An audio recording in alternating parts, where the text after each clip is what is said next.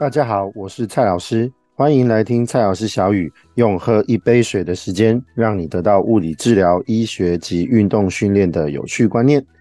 别忽略，以为是简单落枕，没想到是科技枕。那就让我们来谈谈颈椎退化带来的问题吧。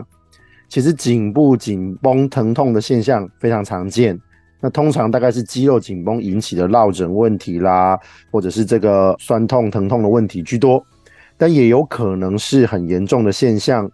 包括些结构的损伤或者是结构的退化，例如椎间盘突出啊，会造成这些神经的压迫啊，那引起可能手麻手无力的问题。但有一个东西是大家比较容易忽略的，实际上是长期的姿势不良导致的颈椎小面关节的磨耗磨损的问题。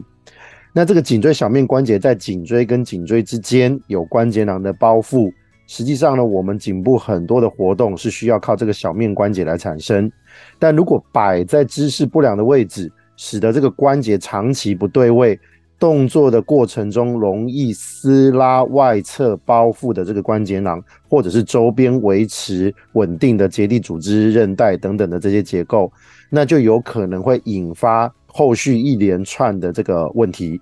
不只是产生小面关节的退化性关节炎，引起肩颈局部的疼痛，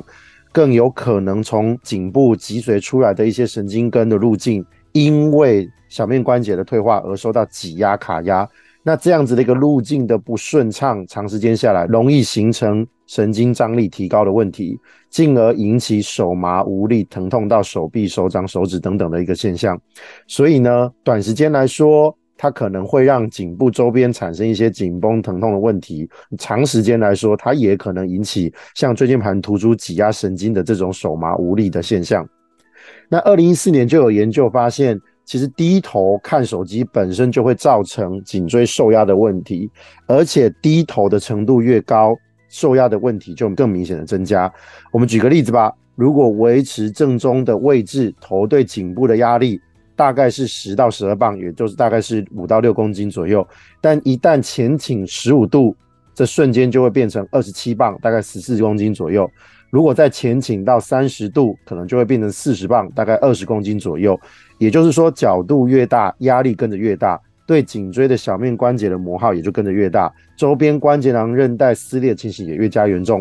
也就容易反反复复造成颈部疼痛跟活动角度的限制。如果你有发现自己肩颈疼痛的频率逐渐提高，常常莫名其妙反复落枕，缓解的时间也越拉越长，就应该要请医师或物理治疗师对你进行评估跟处理。重要的是重新训练姿势，还有强化肌肉，还有修复这些关节囊韧带的损伤，这是非常重要的恢复程序。健健思琪是一个以检测作为核心价值建构的身体健康知识的分享平台，欢迎你订阅追踪我们，时时刻刻学习不间断。我是蔡老师，我们下次见。